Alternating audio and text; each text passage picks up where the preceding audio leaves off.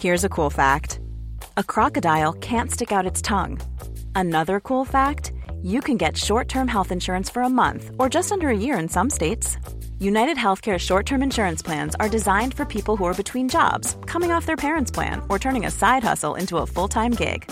Underwritten by Golden Rule Insurance Company, they offer flexible, budget friendly coverage with access to a nationwide network of doctors and hospitals.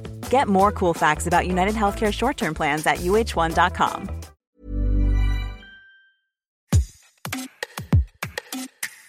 Bonjour, vous écoutez Minute Papillon avec notre rendez-vous hebdo Tout s'explique où on parle de sexualité, de santé et de société. Peut-on revoir son foyer, où l'on habite en couple depuis parfois un ou 30 ans, comme un lieu propice à l'érotisme?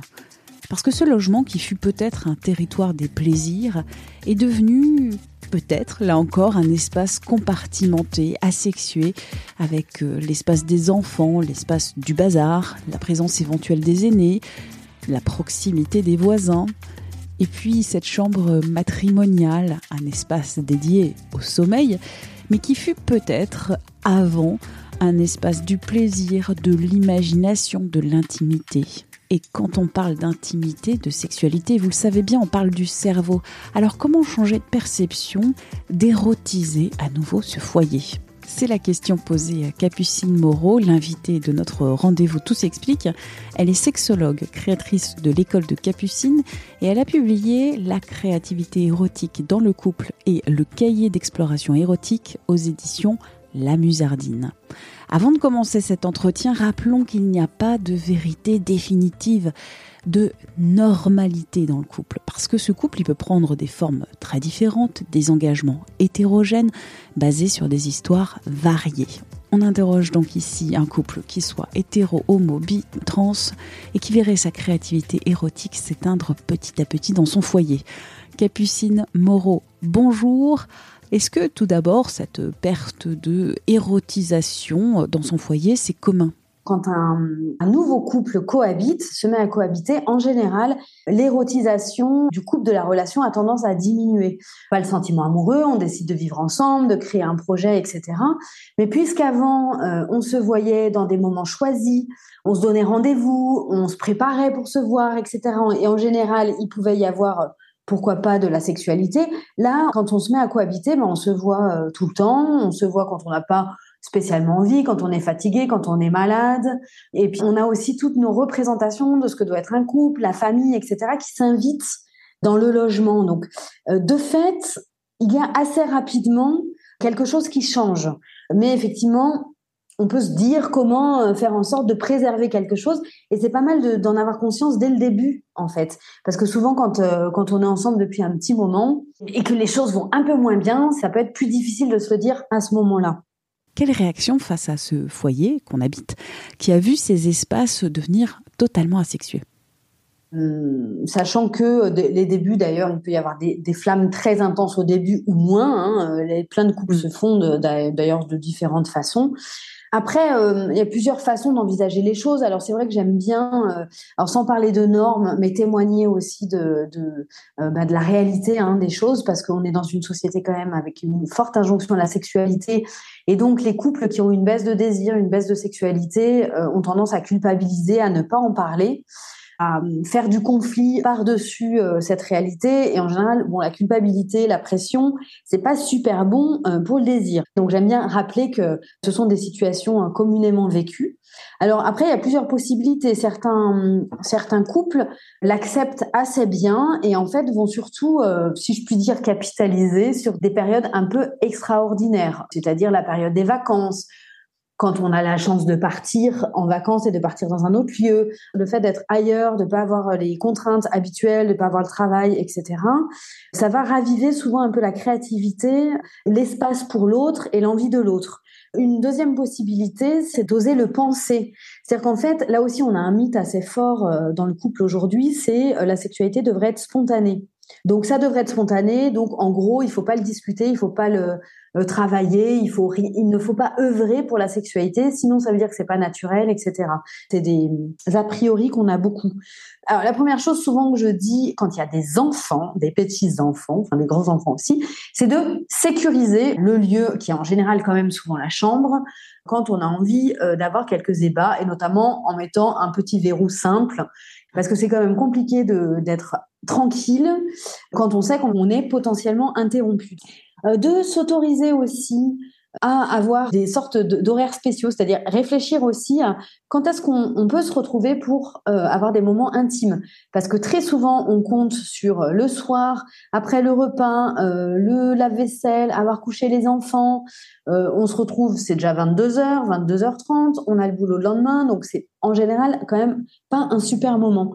Donc regardez si, tiens, est-ce qu'on pourrait pas se faire de temps en temps un 5 à 7 Aujourd'hui, il y a quand même beaucoup de gens qui ont des RTT, des horaires décalés. Et pourquoi pas se donner rendez-vous et euh, investir son logement quand il y a personne? Ce que je propose aussi, c'est d'aménager un espace, euh, la chambre où souvent on, dort dedans.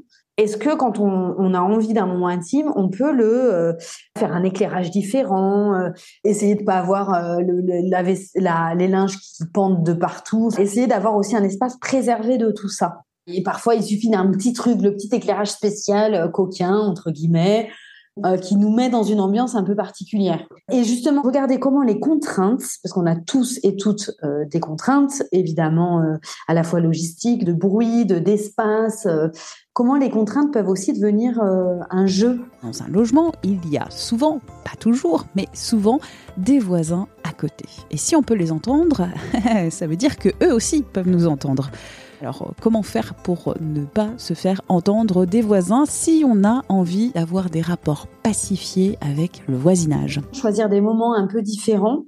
Je répète que souvent quand même les couples arrivent à s'aménager pour des tas de trucs pour les amis, pour les enfants, pour les courses. Et puis souvent, s'aménager du temps euh, de couple et du temps intime passe en queue de liste. Donc peut-être se le remettre un petit peu en début de liste aussi. Capucine, vous parlez de rites, de choses à organiser, donc euh, d'une organisation pensée eh bien, on parle de charge mentale. Et la charge mentale, dans les couples hétéros, ça revient souvent aux femmes. C'est tout à fait vrai. C'est que malheureusement, encore aujourd'hui, euh, d'entretenir l'intimité du couple, euh, ça revient, et de, chercher des solutions, ça revient souvent aux femmes.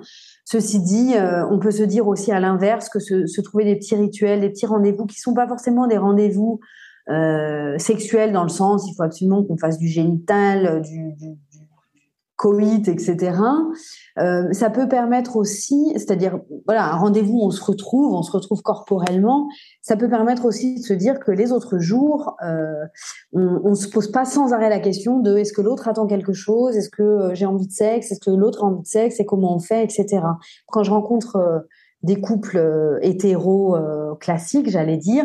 Très souvent, euh, c'est plus, je caricature, hein, mais c'est quand même très souvent ça. Le partenaire masculin va se plaindre d'un manque de sexualité, mais c'est la partenaire féminine qui cherche des solutions. C'est important de savoir aussi un peu ce qui excite sa partenaire, ce qui peut lui donner du plaisir, ce qui peut la, mettre dans des bonnes conditions, plutôt que se dire que ça va arriver en claquant des doigts. quoi. D'ailleurs, on rappelle que la sexualité ne se réduit pas aux relations de pénétration. L'univers de l'intimité, de la sexualité partagée, librement consentie, elle est bien plus riche que cela. On en a déjà parlé en podcast avec euh, Camille Tallet, sage-femme et ostéopathe, et aussi France Ortelli, autrice. Ben, merci de relancer là-dessus parce que justement, ça, c'est aussi euh, quelque chose qui est important et qui freine énormément la sexualité des couples cohabitants. On peut avoir peur de commencer quelque chose, et c'est là où on perd aussi l'érotisation dans l'espace commun. C'est-à-dire, au bout d'un moment, je peux avoir peur d'aller rouler euh, une grosse pelle euh, à, mon, à ma partenaire, à mon partenaire euh, dans la cuisine, ou de passer une main sur une fesse, ou de faire un gros câlin un petit peu sensuel, parce que ça peut être signe d'une ouverture qui veut dire mécanique oblige, il va falloir qu'il y ait un rapport sexuel jusqu'au bout jusqu'au bout restant encore aujourd'hui beaucoup, la pénétration et la jouissance principalement masculine. Et du coup, on finit par se tenir à une juste distance euh, dans toutes les pièces de l'appartement pour pas euh, signifier quelque chose qui voudrait aller plus loin. Et ça, c'est du coup un conseil que je donne beaucoup aux couples, c'est essayer de vous réautoriser tous ces espaces intermédiaires corporels un bisou dans le cou, une étreinte un peu sensuelle, un câlin nu, une petite douche, en vous disant que ça ne signe pas l'entrée en mécanique de toute la chorégraphie érotique, vous voyez Pour garder aussi cette érotisation qui n'a pas toujours besoin de se matérialiser. Merci d'avoir écouté cet épisode de Minute Papillon, un podcast d'Anne-Laetitia Béraud pour 20 minutes. Si elle vous a plu, n'hésitez pas à le partager sur les réseaux sociaux, à en parler autour de vous, à vous abonner, à l'évaluer sur votre plateforme ou appli d'écoute préférée. À très vite et d'ici là, bonne écoute des podcasts de 20 minutes.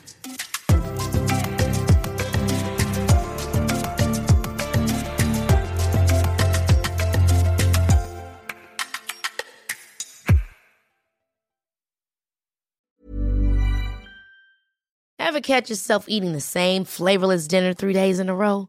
Dreaming of something better? Well, HelloFresh is your guilt-free dream come true, baby. It's me, Kiki Palmer.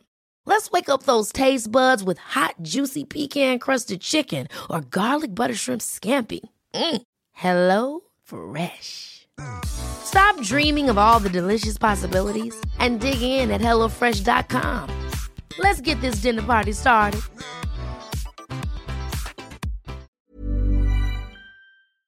On ne va pas se quitter comme ça. Vous avez aimé cet épisode? Sportif, généraliste, sexo ou scientifique, varié mais toujours bien informé. Découvrez les autres podcasts de la rédaction 20 minutes sur votre application d'écoute préférée ou directement sur podcast au pluriel.20minutes.fr. Et merci de nous avoir écoutés.